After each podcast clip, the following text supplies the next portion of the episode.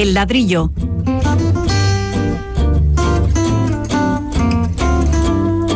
El programa divulgativo de Radio Vitoria dedicado a la arquitectura y el urbanismo.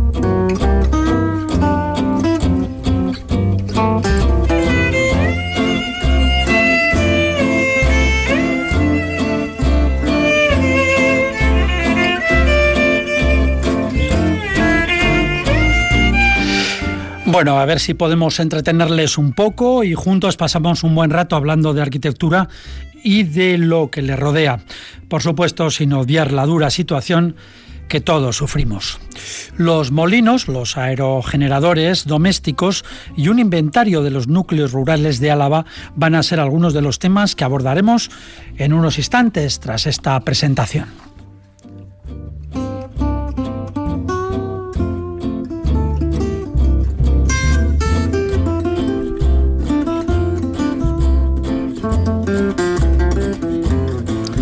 Como siempre, ustedes pueden preguntar y plantear temas para tratar. Estos son los canales de comunicación, el correo electrónico el ladrillo arroba el WhatsApp de Radio Vitoria 656-787-180 y el contestador de la emisora el 945 01 25 50 para los que son menos vergonzosos. Y ahora hay tiempo, así que pueden plantear muchas preguntas y temas que aquí estaremos preparados para atenderlas y responderlas.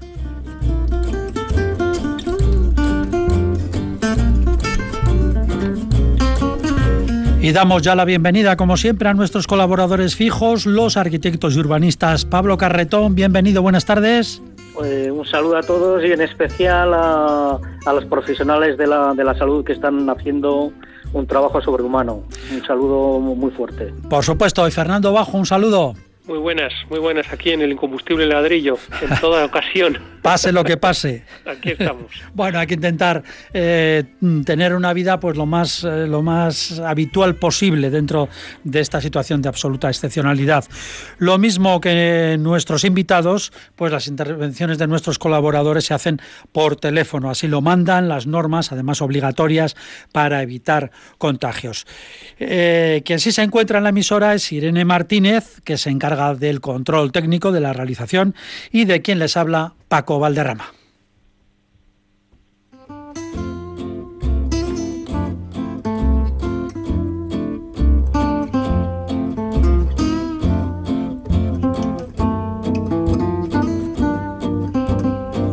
Y bueno, pues vamos a comenzar ya. Pregunta obligada, 16 días más o menos, no sé si llevamos bien la cuenta de confinamiento. ¿Cómo va, Pablo Fernando? Es una montaña rusa, un día bien, otro con el ánimo bajo, en fin. lo que ocurre es que cada vez es, más confinamiento, ¿no? Porque todavía la semana pasada podíamos ir a nuestras oficinas y hacer algo, pero ahora ya es, casa o casa. Es bastante más duro que la pasada. Sí, Pablo. Eh, pues sí, la verdad es que eh, te tienes que adecuar a la situación y, con paciencia y trabajar en casa lo que puedas y, seguir hacia adelante, que creo que esto enseguida tendremos que ver la salida del túnel, ¿no? el final del túnel. A ver, a ver si es cierto que se ve cuanto antes. De todas formas, ustedes eh, son profesionales, trabajan en sus estudios, eh, ¿saben si entran dentro de ese paquete de actividades que no son esenciales? Bueno, yo creo que muy esenciales no, no es que seamos nosotros. Claro. Otra cosa es que, bueno, a veces pensemos que, que, hacemos una gran labor, pero creo que los que están haciendo una gran labor, como bien dice Pablo, son otros. Sí, Pablo. Sí, no, de todas formas el colegio ha mandado una circular, el Colegio de Arquitectos, diciendo que los despachos o los estudios de arquitectura, eh, haciendo teletrabajo desde casa o desde el propio estudio, yo creo que, que se admite, ¿no? Bueno. Pero bueno, eh, eso es a, a, criterio de cada uno. El, problema es haberse dejado la libreta, alguna cosa de esas, ¿no? Encima de la mesa del despacho, ¿no? ¿Qué dices? ¿Y ahora cómo hago? La libreta de ladrillo. La libreta de ladrillo. Esa. Qué problemas tan nimios, ¿verdad? Sí. Hay cierto, hubo, hubo cierto debate, ahora ya está solucionado, pero hubo cierto debate del que queríamos hablar, así comentándolo en su momento, hasta, hasta este fin de semana, de si las obras debían cerrarse, debían interrumpirse, la actividad, si no era necesario, si bastaba con las medidas de protección. Ustedes como arquitectos, ¿qué opinaban entonces? Porque ahora ya está claro que todas las obras cierran eh, sin, sin remedio. Pues la, verdad es que ante la petición que hizo el propio Consejo Superior de, los Colegios de Arquitectos de cerrar las obras, que era una de las peticiones que tenía, eh, a mí yo me quedaba un poco con, con, la última parte de esta petición en la que decía, bueno, que había casos y casos, ¿no? Que hay obras que se están a punto de terminar donde realmente pues ya no hay nadie o casi nadie dentro de la obra y hay otros casos en los que realmente pues igual estas aglomeraciones peligrosas no se daban, ¿no?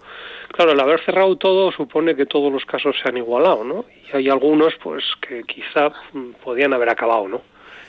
Sí, eh, creo que hasta las obras del, del TAP, bueno, creo no, hasta las obras del tren de alta velocidad eh, se un caso particular, eh, vamos, yo la semana pasada visité una pequeña obrita de una, vamos, de una reforma de una vivienda unifamiliar y estaba solo un carpintero trabajando bueno, encantado, porque estaba él solo, cómodamente, nadie le presionaba, nadie le iba a ver, y lo que me dijo es, pues, menos mal que podía trabajar porque este mes al menos podría facturar algo, claro, que si le mandaban a casa, pues, pues iba a estar en casa, pero también sin ganar dinero, sin facturar, y por tanto, pues... Un autónomo puro y duro. Un, poco más arruinado todavía, ¿no? Entonces, esos casos son los verdaderamente tristes que dices, pues sí, es verdad que este hombre no tenía ningún peligro.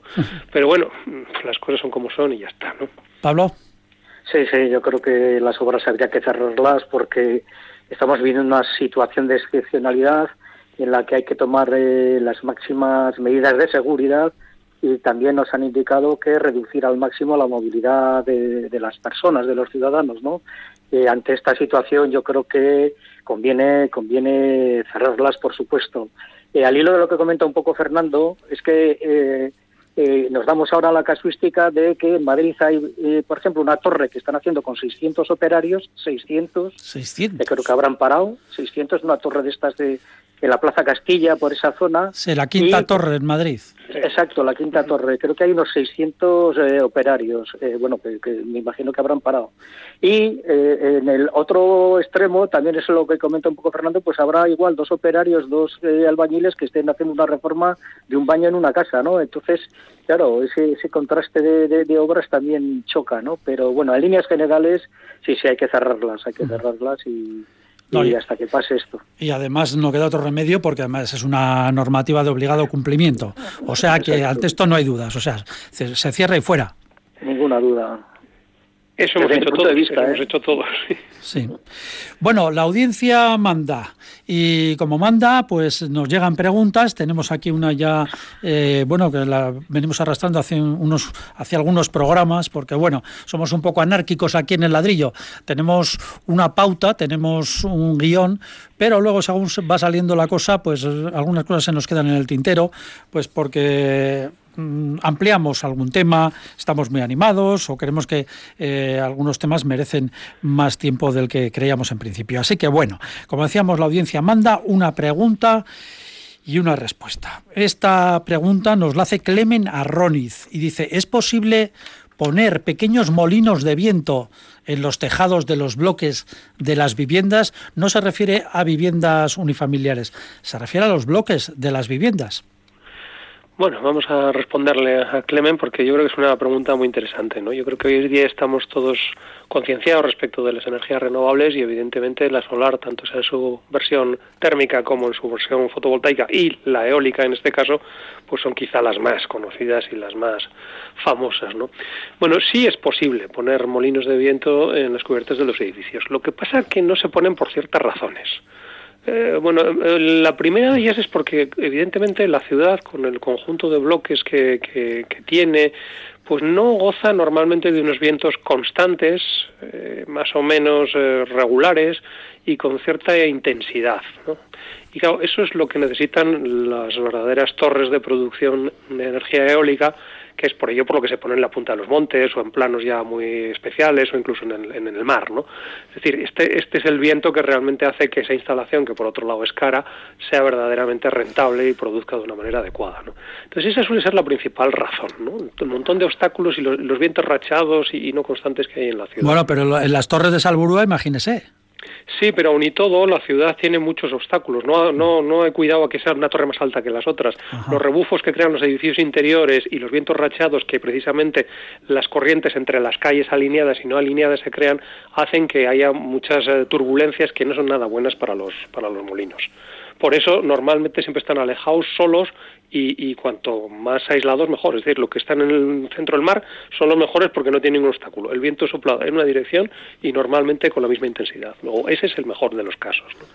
A pesar de eso, hay que decirle a Clemen que bueno, hay diversas patentes de diversos molinos. En principio, estos que son de eje vertical, que es un molinillo que parece bueno, como un helicoide casi, sí que se están instalando en, algunos edificios. De hecho, pues bueno, en los parques tecnológicos se empiezan a instalar las cubiertas de los edificios y en los edificios también eh, de residencias se podrían instalar. Lo que pasa es que, bueno, es una, es, un, es una cosa novedosa, es una inversión importante y hasta cierto punto pues todavía no se han instaurado.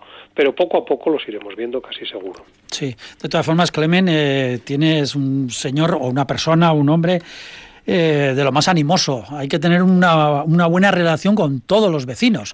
Para es importante. Si, dices que vas a poner un molino en el tejado, bueno, bueno, pues Clemen eh, es un... se supone que tiene unos vecinos magníficos. Ojalá sean todos así, por supuesto. Eh, Pablo.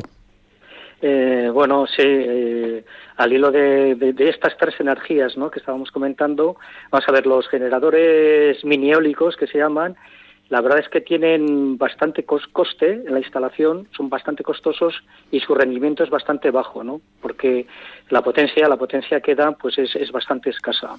Eh, con arreglo eh, en contraposición de este, de este tipo de energía, eh, tenemos las otras dos, la solar térmica, que es para, caliente, para calentar el circuito de agua, y la energía fotovoltaica de autoconsumo, que es la que está ahora eh, se está ahora subvencionando a través del gobierno vasco, que, se lo aconsejo a bastante gente, porque tiene el factor de compensación, o sea, tú generas esa, esa energía eléctrica de autoconsumo, la que no estás consumiendo la, la vuelcas a la red, a la, red eléctrica, y encima eh, te van a subvencionar un poco eh, la instalación. Entonces, es aconsejable ahora, en estos momentos, la energía fotovoltaica de autoconsumo. ¿eh? Yo creo que es la que, la que, la que va a tirar ahora. Pero se refiere usted, por ejemplo, a viviendas unifamiliares o, como nos decía eh, eh, nuestro oyente, a bloques. en bloques, sí, sí, en vivienda colectiva, en vivienda colectiva porque porque además es que están incentivando un poco su, su, instalación. La energía fotovoltaica ha estado muchos años, ha estado completamente parada, pues porque no, no tenía esos rendimientos económicos y ahora vuelven, vuelven a incentivarla en cuanto a, a, pagar los consumos que los consumos que no haces que, que, viertes a la red. Entonces y encima la instalación está subvencionada. Cualquiera que esté interesado pues que, que mire un poco en, en estas subvenciones del gobierno vasco porque puede ser interesante a, los bloques de viviendas. ¿eh? De todas formas, sí, con esto también hay que tener mucho cuidado, porque cuando cambian los gobiernos, y ahora nos estamos refiriendo, por ejemplo, al central, no al vasco, de repente, eh, cuando estaba un gobierno determinado, no sé si era el gobierno de Zapatero, eh, pues subvenciones, ánimos a, la energía fotovoltaica, se crearon todas esas huertas solares que se llaman. Luego llegó el otro gobierno, Rajoy, y dijo, bueno, esto eh, pues no es interesante y fuera. Y entonces, bueno, hubo un jaleo que todavía se arrastra. Entonces, en estos momentos parece que es la que la que está, la que está en vigor y que están potenciándola. Sí, Fernando. De, todos modos, al margen de la inseguridad jurídica, que es muchas veces yo creo uno de los grandes males que sufrimos ¿no? en nuestra sociedad, eh, lo que hay que decir es que las cubiertas o los tejados de los edificios son, vamos, una gran oportunidad, una gran oportunidad de, producción de energía, de energía además renovable, bien sea fotovoltaica o bien sea eólica. Y yo creo que en eso las comunidades debieran, bueno, ser conscientes, ponerse de acuerdo y estudiar las distintas posibilidades, porque es una grandísima superficie en la ciudad. Por lo menos se puede hacer una barbacoa bueno, comunitaria. También, Por dar ideas. también. Pero bueno, desde el punto de vista energético yo creo que son las grandes olvidadas y yo creo que tienen muchísimas posibilidades. ¿no? Yo de todos modos le diría a Clemen, porque mirando un poco y preparando estas cosas, eh, bueno, es una pregunta buena porque, por ejemplo, hay edificios, edificios altos, que sí que están explotando enormemente este potencial eólico. ¿no? Por ejemplo, hay en Dubái un, un par de torres, eh, bueno, en realidad es un edificio que consta de dos torres, ¿no? Dos torres unidas en ciertos puntos. ¿no? Y lo que hicieron, pues hace unos seis años así, fue instalar dos gigantescas turbinas eólicas entre estas dos torres. Aprovechando los vientos de, estas zonas desérticas donde hay muy pocos obstáculos y aprovechando también la succión que creaban las dos torres puestas muy juntas, están consiguiendo unos rendimientos eh, eléctricos con estas dos turbinas fantásticos. Entonces yo creo que también probablemente la forma de nuestros edificios vaya evolucionando en favor de estas energías renovables que cada vez son más importantes. Y la, pregunta de Clemen nos, eh, nos lleva también a hablar de algo interesantísimo. Eh, como es el viento y los, y los edificios, sobre todo los edificios altos. Hay verdaderas historias, verdaderas aventuras eh, increíbles sobre arquitectos, ingenieros que construyen sobre todo rascacielos y luego se encuentran con problemas tremendos por no haber calculado bien el tiempo, el, perdón, el viento. De hecho, en Londres hay un rascacielos que al principio no se tuvo muy en cuenta, se crean una especie de vórtices, una especie de remolinos de viento que bajaban hasta abajo y a la gente les tiraba tiraba eh, en la calle, no sabían de dónde venía esa ventolera y tenían que poner, tuvieron que poner unos remedios, pues no, una especie de, de placas, para vientos, sí, para vientos, y es curioso, es, ¿no? Es lo que hemos dicho un poco antes, ¿no? Las turbulencias que se crean entre los distintos edificios de la ciudad muchas veces hacen que, que el viento sea muy regular y aunque parezca que no tienes un obstáculo enfrente, igual el viento viene de otro lado, ¿no? Precisamente por estas cuestiones.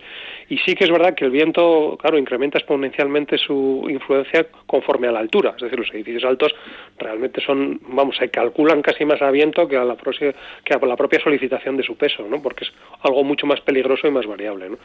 De hecho, muchas de las fachadas de los edificios altos tienen compensadores de inercia, es decir, la fachada se mueve y unos contrapesos gigantescos hacen que precisamente se absorba ese movimiento del viento en uno u otro sentido sin afectar a la propia estructura. Es decir, es una tecnología complicadísima. Sí, en, China concretamente hay un, un rascacielos que tiene una especie de péndulo, una bola enorme, pesadísima, colgada de un cable eh, claro, un cable gruesísimo y tal de acero, y es, es, como un péndulo, exactamente igual que un péndulo metido dentro del rascacielos y compensa. Cuando el viento eh, da para un lado, pues el péndulo eh, se mueve para el otro ¿no? y compensa. Es curiosísimo, ¿sí?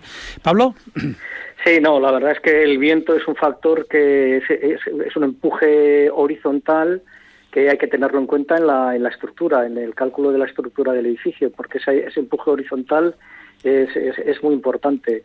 Eh, me estoy acordando ahora, por ejemplo, no es el viento, pero en las catedrales góticas, los arbotantes, eh, eh, la función que tenían era recoger la, el empuje horizontal de, las, de, la, de la cubierta, ¿no? Esos empujes horizontales. Pues pasa un poco parecido en este sentido, ¿no? El empuje horizontal del viento hace que la estructura haya que calcularla a ese, a ese, a ese esfuerzo horizontal.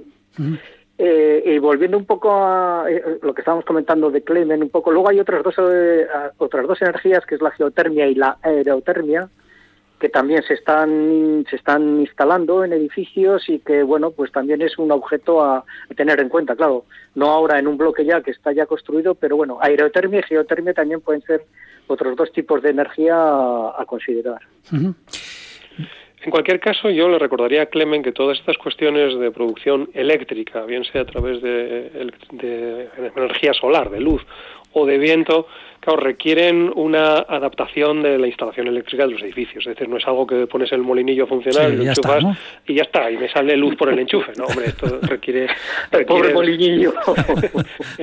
requiere de, una, de toda una instalación, porque son energías distintas, energías alternas, continuas, hay que reconvertirlas, tienen unos inversores, unos cuadros especiales, bueno, tienen, tienen mucho detrás, que no es solo eso. ¿no? Entonces eso también, Clemen, yo creo que debiera consultarlo porque es más complicado de lo que parece.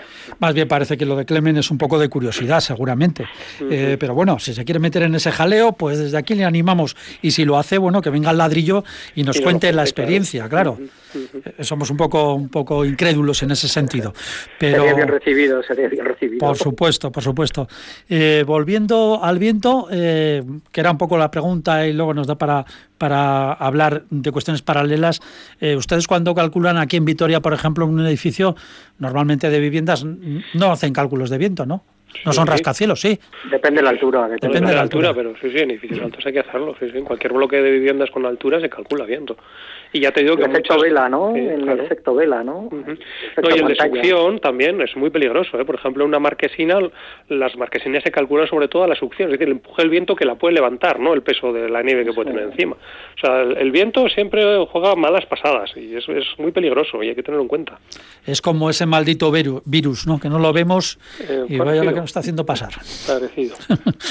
bueno, pues vamos a seguir. Estamos en el ladrillo y tenemos más temas aquí en Radio Vitoria haciéndoles, por supuesto, compañía. Por la mañana cuando salga el sol, sé que estaré junto a ti, no quiero nada más que despertarme contigo. Y de acuarelas todo de color va dibujando sonrisas llenas de ilusión, el lienzo de mi sentido. Oh. Y se amenaza una tempestad, sé que ningún mar en calma nace un capitán. Y se amenaza una tempestad, conocerás la verdad. Y el viento que lleva tu son con el mío, que si tú quieres se me va contigo, que se me va contigo. Y el viento que lleva tu son con el mío, que si tú quieres se me va contigo, que se me va contigo.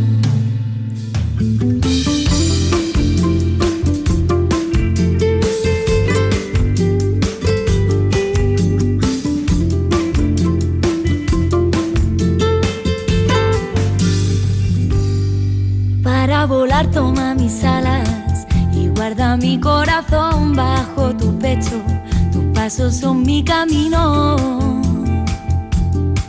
En tu sonrisa está mi habitación y entre tus manos no hay prisa, tiempo ni temor. Voy a quedarme contigo. Oh, y se amenaza una tempestad. Sé que ningún mar en calma nace un capitán. Y se amenaza una tempestad. Conocerás la verdad.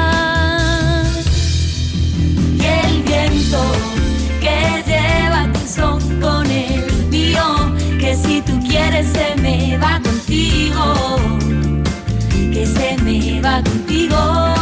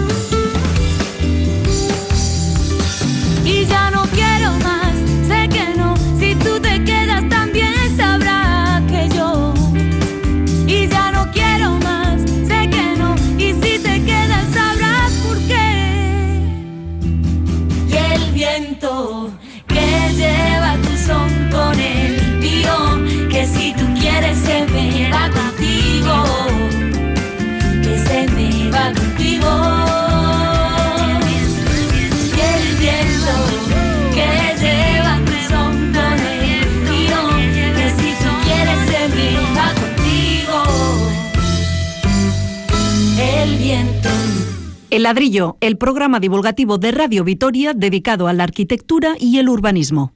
Pues aquí seguimos con todos ustedes y con todo el ánimo que podemos transmitirles. Nos vamos a ocupar ahora, en los próximos minutos, de los núcleos rurales de Álava. La organización administrativa de nuestro territorio pues es muy compleja. Tenemos, fíjense, ayuntamientos, tenemos juntas generales, eh, juntas administrativas, queremos decir, tenemos cuadrillas, tenemos concejos y núcleos rurales. La Diputación editó hace poco un cuidado volumen que está lleno de fotografías de caseríos, de otras, otras fotografías aéreas de paisaje y también de planos. Un completo inventario que deberá tenerse muy en cuenta por los municipios a la hora de que estos planifiquen sus planes urbanísticos. El encargo de la Diputación lo han realizado los arquitectos Iñaki Usandizaga. Buenas tardes, un saludo. Iñaki. Un saludo.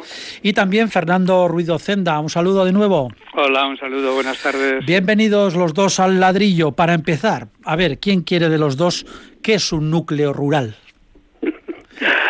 Pues no sé, si quieres lo digo yo. Venga. Eh, el núcleo rural se definió, se definió en la, en la ley del suelo del año 2006, la ley vasca, en la que se decía exactamente que un núcleo rural es una agrupación de caseríos que no son ni menos que seis ni más que 25 y que están todos ellos en torno a un elemento aglutinante que sea un, un elemento público, un espacio público o algún elemento de uso público, una edificación de uso público. Esa es la definición que viene en la ley del año 2006. Es decir, una plaza, una ermita, una bolera, un cementerio, ¿no? Están alrededor los caseríos. Eso es. Eh, ¿Sería el equivalente a una aldea? Bueno, es que aldea no tiene una definición tan concreta, ¿no? Entonces las aldeas pueden ser más grandes o mm, normalmente igual también más pequeñas, ¿no? Con menos edificaciones. Pero sí es un poco esa idea. Es la idea de una pequeña agrupación de, gente que vive en torno a un elemento común, pues que es la iglesia o que es el espacio común ese o lo que sea, ¿no? Sí. Fernando, eh, ¿cuántos hay en Álava? Pues, eh, a ver, hay más, pero los que se estudiaron eh, fueron 39 en ocho municipios, los que se consideraron que podrían entrar en este, en este título específico que da la ley del suelo de eh, núcleos rurales de Álava. Bien, eh, son caseríos dispersos, pero no, no están demasiado dispersos no, no, no son dispersos, ¿eh? no, no. No, no, es el típico caserío que está en el monte ahí separado completamente, no. Son caseríos que evidentemente sí que están un poco dispersos, pero están todos ellos en, en, una cierta proximidad, ¿eh? en torno a un elemento común o a un elemento significativo, una ermita, una, una fuente, un centro social, cosas de esas, unas antiguas escuelas, cosas de esas. ¿Y, su relación con el municipio, es decir, eh, serían como barrios alejados del pueblo, por ejemplo? Sí, sí, sí, pues es un poco eso, sí, sí, con respecto al municipio, a lo que es el, núcleo central o el núcleo más mm, habitado del municipio, pues es eso, son como pequeños núcleos separados y, y distantes de él, evidentemente, sí, sí, sí, sí. Sí, Fernando. Sí. Sí, eh, explíquenos un poquito más toda esta aventura del, de crear este, este, este catálogo, por decirlo así, de núcleos rurales. Bueno, este, este índice de inventario de núcleos rurales se realizó para cumplir eh, las especificaciones de la ley del suelo de 2006. Y eh, se hizo así porque en aquel momento, eh, digamos que había un boom de, la idea de construir segundas residencias en zonas rurales, ¿no? Y entonces, para poder ordenar esto, para que realmente no se eh, evitara, digamos, las duras condiciones que, la ley del suelo prevé para crear una edificación aislada en una zona que no es urbanizable, pues la gente se apoyaba en una zona donde había tres o cuatro caseríos y entonces allí, pues, creaba un pequeño crecimiento. O sea, le salía, una urbanización así, por las buenas, a un grupillo de, caseríos. Eso, para evitar eso, o para por lo menos ordenarlo convenientemente, se hizo este inventario y entonces en los que fueron realmente definidos como núcleos rurales de Álava a estos efectos de la ley, pues es en los que se delimitó un suelo urbano urbanizable y a partir de ahí se crearon unos determinados crecimientos admitidos, ¿no? Fernando, Pablo, pueden intervenir cuando quieran. Ahora, como no nos vemos, eh, estamos a través del, teléfono aquí todos. Bueno, eh, un saludo a Fernando y a Iñaki. Gracias, eh, mismo.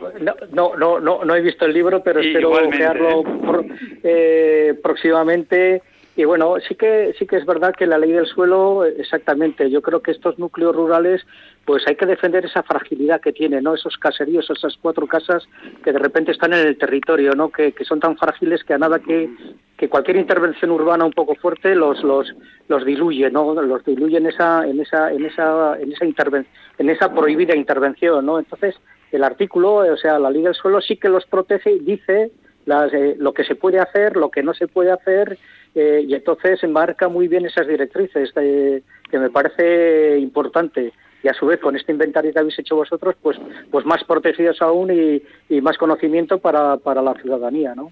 Fernando. Sí, además, quiero decir que eh, teniendo en cuenta que se estudiaron 39, 39 núcleos, de los cuales solamente fueron inventariados 21 estos efectos de la ley del suelo, quiere decir que el resto fueron excluidos. Y esto era o porque no cumplían estas condiciones, o porque no eran entre 6 y 25 caseríos, normalmente menos o ya más, en cuyo caso es un ámbito diferente, o bien porque no disponían de un elemento importante que es el famoso espacio público eh, eh, vinculante, ¿no? Y entonces se consideró que en estos no procedía, digamos, de conceder estos eh, incrementos de, edificación fuera de lo que está establecido para eh, las zonas no urbanizables. Señor Bajo, que lo, está muy callado por ahí. No, no, no, que estoy aprendiendo mucho.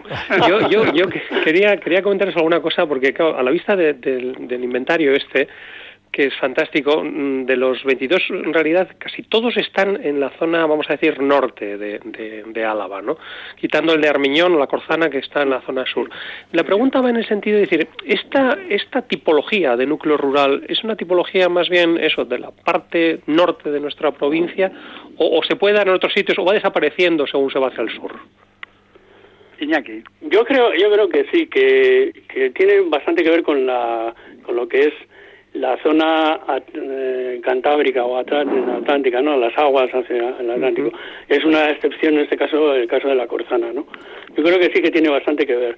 Pero, eh, vamos a ver, hay otra cuestión también que ha influido en la, definición de, estos eh, núcleos rurales, y es que de entrada se, se eh, se decidió desde la Diputación Foral y desde el Departamento correspondiente que, bueno, tras consultas con, los pueblos de, resto, de toda Álava, que aquellos núcleos que fueran ya, eh, que tuvieran consejos, es decir, que tuvieran ya su junta administrativa, no entrarían en esta distribución, en, este eh, grupo de los núcleos eh, rurales. ¿eh? Y esto sí que tiene que ver bastante, porque también, por ejemplo, en los alrededores de Vitoria, pues tenemos 63 pueblos que evidentemente son más grandes todos estos, o en su mayoría, que, los núcleos rurales estos. Pero bueno, alguno de ellos también podría haber entrado dentro de esta categoría, ¿no? Entonces, como digo, el hecho de que tuviera ya junta administrativa, que fuera un consejo, eh, se decidió que, no se entrara, sino que fueran algo menores. ¿eh? Es decir, que, estamos un poco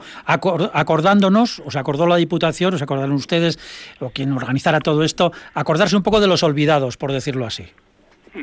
Eso es, sí, los más olvidados, efectivamente, efectivamente, los más olvidados, porque ni tenían, eh, ni tienen sus organismos administrativos, ni, bueno, ni aparecen, eh, veréis que son casi todos ellos bastante desconocidos. ¿no? Bueno, son, son caseríos, hablamos eh, típicamente del típico caserío y que no es precisamente pues una imitación moderna, estas que se hacen ahora tanto en las urbanizaciones, sino el caserío de toda la vida. Seguramente han encontrado pues auténticas joyas, ¿no? Ustedes que solo han pateado todo. Eh, bueno, sí, pues hay, cosas muy, muy, muy bonitas. Cuéntenos, cuéntenos. Bueno, no sé, no sé cómo Sí, bueno, de hecho yo, sí, en realidad, la aparición del libro, esto no estaba previsto inicialmente, ¿no? Estaba previsto hacer el inventario para cumplir los requisitos de la ley del suelo y para que se organizaran de acuerdo con eh, la ordenación urbanística que la ley prevé en estos, en estos núcleos rurales así definidos, ¿no?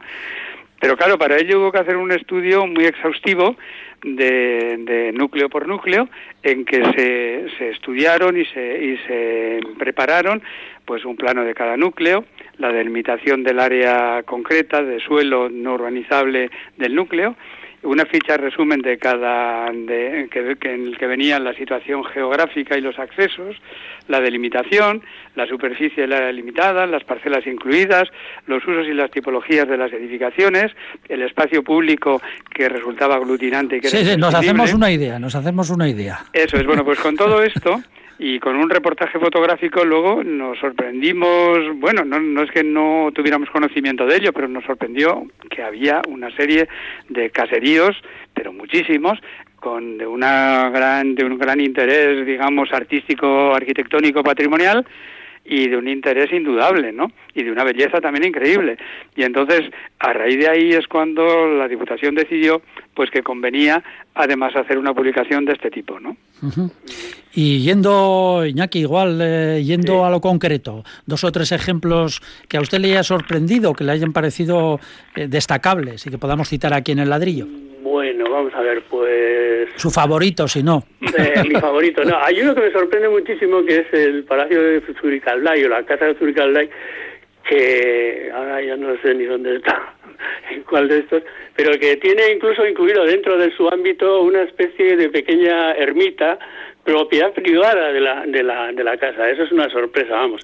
En cuanto a caseríos, pues hay un caserío en Berganza que es muy bonito, muy muy típico, muy muy el estilo, no no, no tiene un nombre concreto. Y bueno, y luego pues que aparece en portada, me parece. Ah, pues quizás sí. Lo que pasa es que no tengo yo el libro. Es el que aparece en portada y en la en la portada aparecen dos, ¿no? Una este de Berganza, que es muy interesante, no tiene nombre, por lo menos no lo conocemos.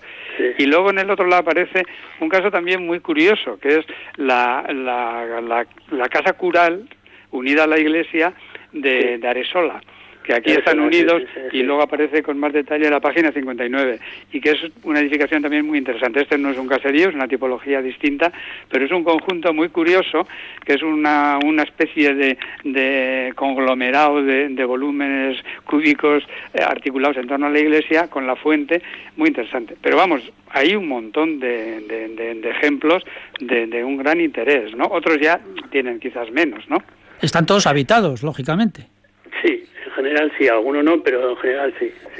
En Mendieta, por ejemplo, en Arceniega, hay una cosa muy curiosa, que es una torre, joder, impresionante, de, bonita también, ¿eh? O sea, ¿Una torre o un caserío? Eh, no, no, una torre, es una, torre. Bueno, es una, torre habitada, una antigua torre que está habitada por por por, eh, por, por, por, iba a decir, porque, ¿eh? Sí, sí, muy, muy bonita. Y bueno, hay, hay muchas, es para verlo, vamos, es para disfrutar viéndolo, incluso también con los elementos comunes, los, los, las iglesias o las pequeñas ermitas y las fuentes, en fin, hay cosas muy muy bonitas para ver. Para, para bajarles un poco los humos, eh, yo, yo soy un constructor, un promotor y quiero quiero montar una serie de adosados. hay al lado de la casa Torre, por ejemplo, que me parece que me voy a forrar. Eso eh, sería imposible, claro. No, eso es imposible. O sea, ahora eh, en cada uno de estos eh, núcleos se delimita el ámbito del núcleo, que es toda la zona perimetral, toda la que le recoge todos estos edificios, y dentro de ese ámbito puede haber parcelas que estén vacantes y que se puedan construir, pero se tienen que construir con unas limitaciones ya bastante más claras. O sea, no no puedes hacer una vivienda bifamiliar, y, vamos, un, lo que es No, el plan era hacer 15 o 20, pero bueno. No puedes hacer una dos. ¿Y, y se pueden reformar sí, sí, sí, se pueden reformar, sí. hacerlos más habitables actualmente, vamos a decir, sí. Sí, sí, sí, sí, sí, se pueden reformar siempre manteniendo sus características y tal, ¿no? y luego además los propios planes generales de, las, de los municipios en los que se encuentran pueden determinar sus especialidades, ¿eh? O sea, esto es... Eh, el inventario no determina, no es un documento urbanístico, digamos, que da ordenanzas de cómo deben hacerse. Eso corresponde a los planes generales o a las normas subsidiarias de los municipios, que son los que aplicarán la, la bueno, la normativa urbanística que... sí, lo que pasa es que sí que hay una, una limitación genérica y es que no se va a poder construir nunca más del 50% de lo que existe.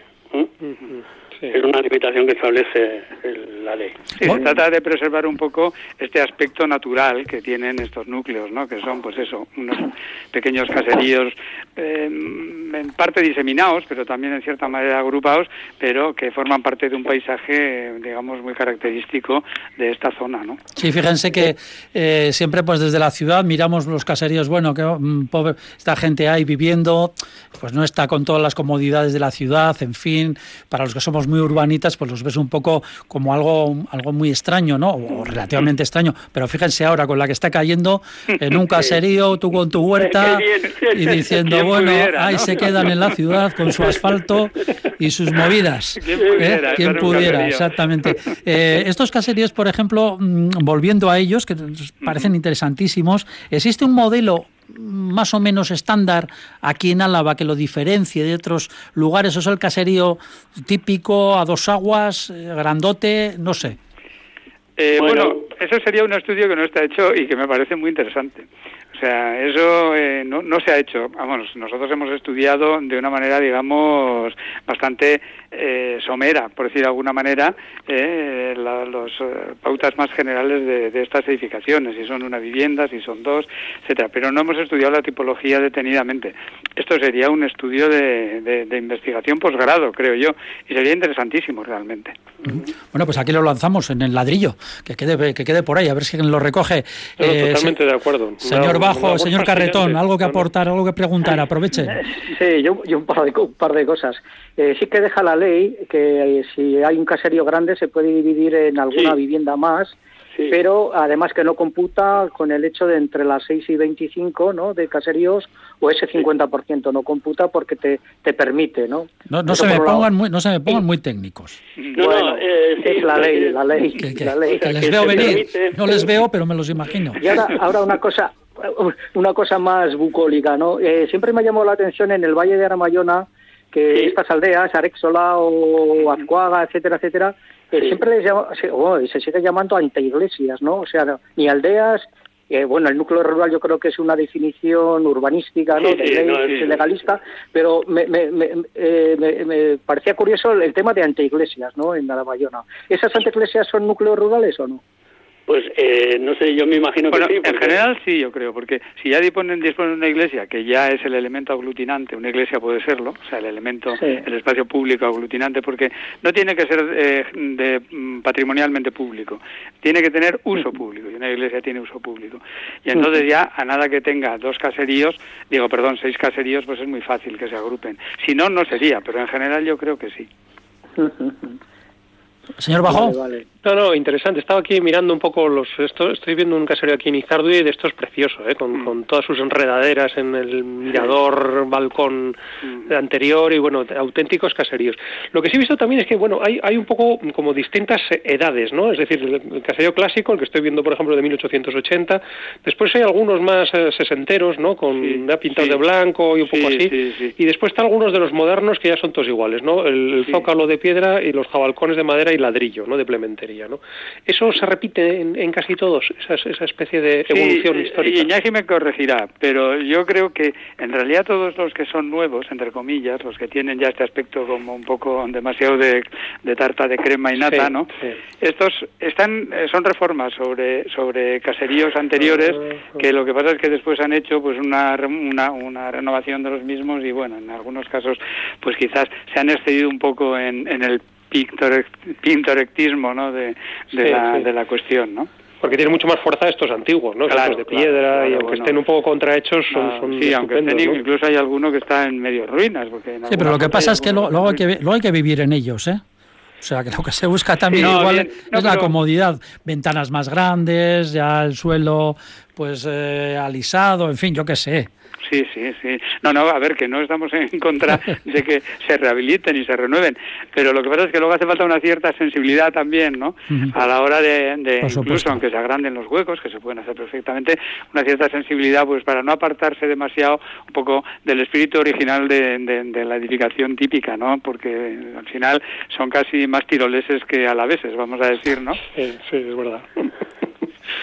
Hay eh, alguno, hay alguno, para decir como diferentes, hay alguno, algunos varios que tienen un estilo un poco más neoclásico, o sea, pero porque son pues un poco especiales. Por ejemplo, uno en, en el caserío Zuaza, que está en, en Zabola, en Aramayo, que bueno, eh, que tiene pinta de, de, ser, pues eso, un pequeño palacio, una cosa de estas, ¿no? Sí y algunos más esos que tienen un poquito el estilo neoclásico. Pero vamos, es muy limitado, ¿eh? La mayoría... Sí, bueno, porque algunos son casas un poco más nobles, ¿no? O sea, más que un caserío, pues quizás sean casas un poco de, de, mayor nobleza.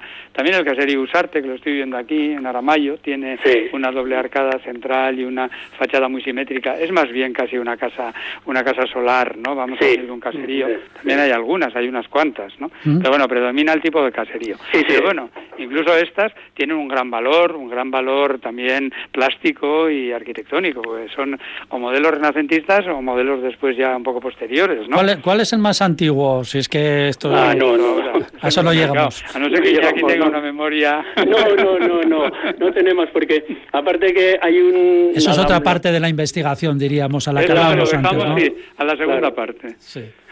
Fernando. Nosotros íbamos al catastro y en el catastro nos señalaba 1800 como fecha más o menos límite.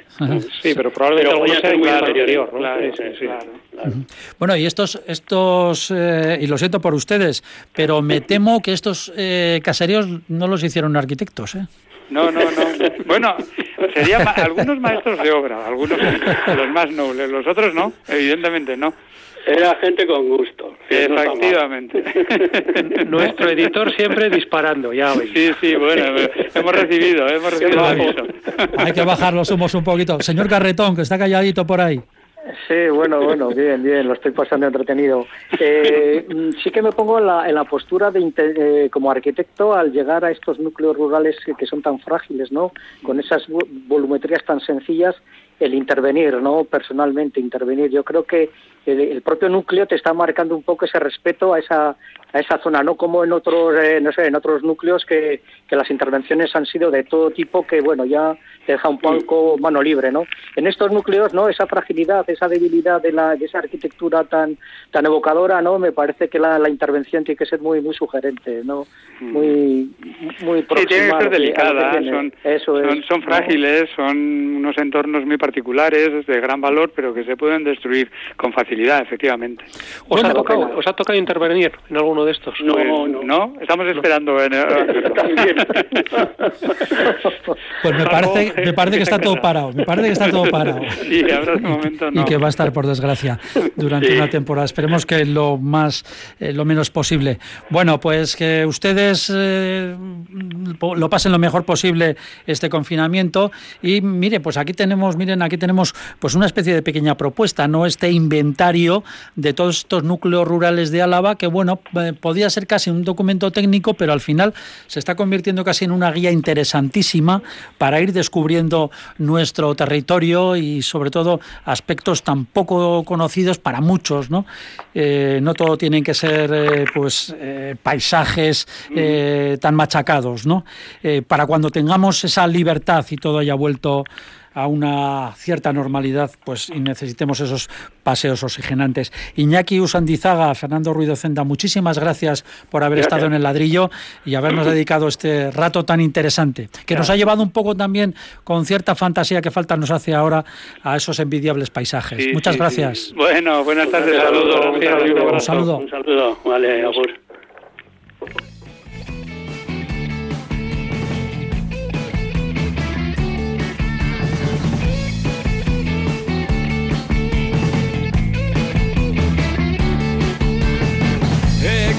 baten etorri zin. Aginek zorroz bete larru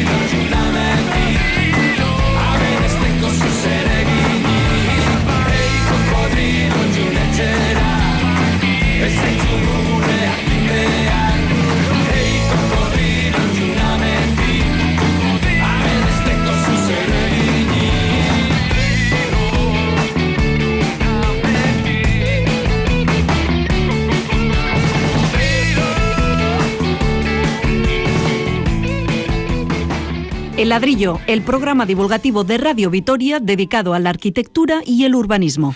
Cocodrilo, canta de Uskis este, esta formación tan, tan, tan, amena y tan divertida que falta nos hace. Y ese cocodrilo, precisamente el cocodrilo, es un animal sagrado, fue un animal sagrado en Egipto. Y es que Egipto está resultando un país pues de lo más llamativo en lo que arquitectura se refiere y muy rentable para nosotros, para el ladrillo.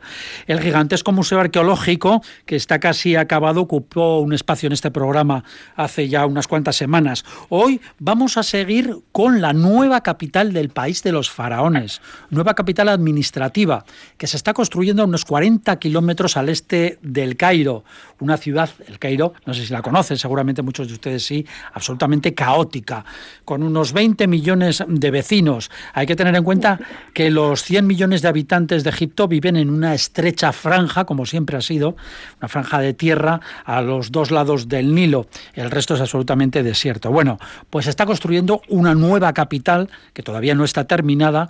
Tiene unos 700 kilómetros cuadrados, esa capital. Se espera que tenga más de 5 millones de habitantes. Tendrá ministerio, parlamento, viviendas, 20 rascacielos. El ejército es la primera empresa del país y es el que sobre todo se está encargando de, con contratas, de realizar esa, esa construcción. Los primeros funcionarios podrían trasladarse a finales de este año, aunque con la que está cayendo vayan ustedes a saber. Eh, Fernando Bajo, Pablo Carretón, ¿qué les parece? Esto sí que es construcción, una capital nueva en Egipto, aquí a la vuelta de la esquina casi. Bueno, otra otra cosa de estas megalómana, ¿no? Podríamos decir, ¿no? Porque es algo que, no sé, fíjate, eh, el Cairo, una ciudad grande, una ciudad eh, poblada, una ciudad con mucha historia también, que, que, de repente ahora sus dirigentes casi la olviden y digan, muy, muy, complicada de habitar, ¿eh? la verdad es que es complicadísima. Sí, pero yo creo que es el reto de hoy día, ¿no? Por eso, no sé, el, el, el hacer tabula rasa y decir, mira, nos olvidamos de lo anterior y volvemos aquí y, y creamos algo ex novo en el desierto. Los ejemplos que, que, ha habido de eso, que hay unos cuantos, ¿no? Pues Brasilia, por ejemplo, o, o, Canberra, ¿no? No han fracasado, realmente siempre han fracasado, ¿no? Entonces yo creo que la ciudad es algo que surge no por decisión de, un iluminado o, de alguien muy poderoso, como es este caso, sino porque los ciudadanos deciden vivir juntos, ¿no? Y de hecho, yo creo que entre lo que he podido leer de esta ciudad, pues estos 54.000 funcionarios que van a llevar ahí, pues, pues los van a tener que llevar con una hora de autobús eh, todos los días desde el propio eh, el Cairo, que es donde van a estar viviendo y donde van a seguir viviendo, ¿no? Al menos de momento, ¿no? Entonces me llama un poco la atención, estas, o sea, me parece un poco anacrónico esto de las creaciones de ciudades nuevas eh, con unas condiciones tan, tan duras, además. Bueno, eh, discrepamos ahí un poquito. Alejandro Magno, en toda su, eh, su conquista que llegó prácticamente hasta el norte de la India, lo que iba haciendo era ir creando ciudades una tras otra, incluida Alejandría. Y decía, bueno, aquí una ciudad, y ahí se hacía y, una ciudad. Y, y, lo mismo hacía Cortés, pero, pero creo que no, no son tiempos ya de, de, estos grandes visionarios. Creo que el mundo ha cambiado y creo que la gente tiende a elegir los sitios donde vive. ¿no? A mí me sorprende eso, que primero se haga el Parlamento, que primero se hagan los edificios ministeriales y, todavía no se hayan hecho los apartamentos donde va a vivir la gente. ¿no? Ni siquiera el transporte público, ese, ese monorraíl, ¿no? que va a unir, vamos a decir, las conglomeraciones donde vive la gente y realmente donde van a trabajar. ¿no? Me, me llama la atención que cuando estamos hablando siempre pues de esta mezcla de usos, de la ciudad densa, de la ciudad donde se pueda ir casi a trabajar caminando en transporte público, volvamos otra vez a caer en los mismos errores que estamos Pablo. intentando corregir. Uh -huh. Pablo. Eh, sí, sí, sí. Bueno, vamos a ver. Sí, el Cairo, 20 millones de habitantes, un auténtico caos urbanístico. Eh, no tiene una, una, trama una trama urbana, ha sido una, unos crecimientos orgánicos, eh, han pasado cantidad de civilizaciones, etcétera, ¿no? El Cairo es todo un mundo. Eh, desde los años 70 creo que están intentando hacer una ciudad nueva, pues porque eh, no sé, se me ocurre el Cairo, ¿no? Eh, un ejemplo anterior era París, ¿no? El París de Haussmann, eh, que abre las avenidas, abre los bulevares, es una intervención bestial. No es el caso del Cairo porque es tal caos morfológico el que tiene la ciudad que al final eh, pues los eh, los poderosos, los gobernantes deciden pues hacer esta esta ciudad porque ven que, es caótica. Hay otro aspecto importante, quizás sociológico, con la eh, dos de cada tres eh, egipcios eh, son menores de 30 años. Entonces tienen ahí una pirámide de edad, hablando de pirámide de estas cosas, completamente bestial, ¿no? O sea, tienen un, problema demográfico impresionante. Entonces tienen que, claro, la, clase pudiente se traslada, se traslada a esa nueva ciudad que, evidentemente es para, para gente de clase media o clase media alta. Eh, volviendo un poco a, Alejandro Magno, ¿no? Que, que, creaba estas ciudades, también la tradición de los faraones era lo mismo, ¿no? A través del Nilo, ellos elegían dónde iban a hacer sus templos funerarios y allí hacían la ciudad, ¿no? Y, van creando cantidad de ciudades nuevas y, esta es otra ciudad nueva dentro de Egipto, dentro de la historia de Egipto. Ciudad que no tiene que ver con los faraones, es una cuestión de bueno de política con cierta megalomanía, ni, con el, Nilo, si me permites, Paco, porque está en medio de ese carral, eh, vamos, en medio de la nada, ¿no? Es una ciudad que, cuya artificialidad es enorme, ¿no? Y yo creo que eso también le trae acarreará problemas, evidentemente, de servicios, de suministros, etcétera, etcétera. Pero está bastante avanzada de todas formas, ¿eh? Parar eso ya. No, no, que eso no se, no se va a parar, ¿no? Pero veremos cuál es el resultado. A mí lo que me gustaría ver es eso, pues lo mismo que ocurrió con Brasilia y se ve después si realmente fue o no, o como fue Chandigarh, ¿no? La capital de Punjab, que aunque la hiciera Le Corbusier, pues resultó un fracaso total, o, ya te digo, todas las grandes capitales, ¿no? Kazajistán, Australia, etcétera, etcétera, nuevas que son bastante artificiales. de, todas formas, lo que no se permite ahí es, la crítica. De eso olvídese usted. Como intente criticarlo, eh, estando allí, lo pasaría, yo creo que bastante, bastante mal. O sea que. No, para eso tenemos el ladrillo. Para eso tenemos el ladrillo y menos mal que lo estamos haciendo aquí. Porque no creo. sí, sí. Pablo. Puede ser, puede ser interesante también, ¿no? El hecho de que se vacíe, entre comillas, ese, ese centro, esas, esos edificios actuales eh, gubernamentales, el crear o tejer o hacer unas intervenciones de cirugía dentro del propio El Cairo, ¿no? Intentar que esta gente que se va a desplazar va a crear un vacío, ¿no? Un vacío en la, en va a haber oportunidades. Bueno, hablando de vacíos, llega el vacío, el vacío total porque nos tenemos que marchar, así que Fernando Bajo, Pablo Carretón, no nos vamos al Cairo ni nos vamos a ningún lado. Estamos aquí encerrados. En casa como pena. Bueno, pues muchísimas gracias, un abrazo a ustedes dos y por supuesto a todos nuestros oyentes. Esperemos que hayan disfrutado un poquito estos minutos. Sigan con nosotros en Radio Vitoria Agur.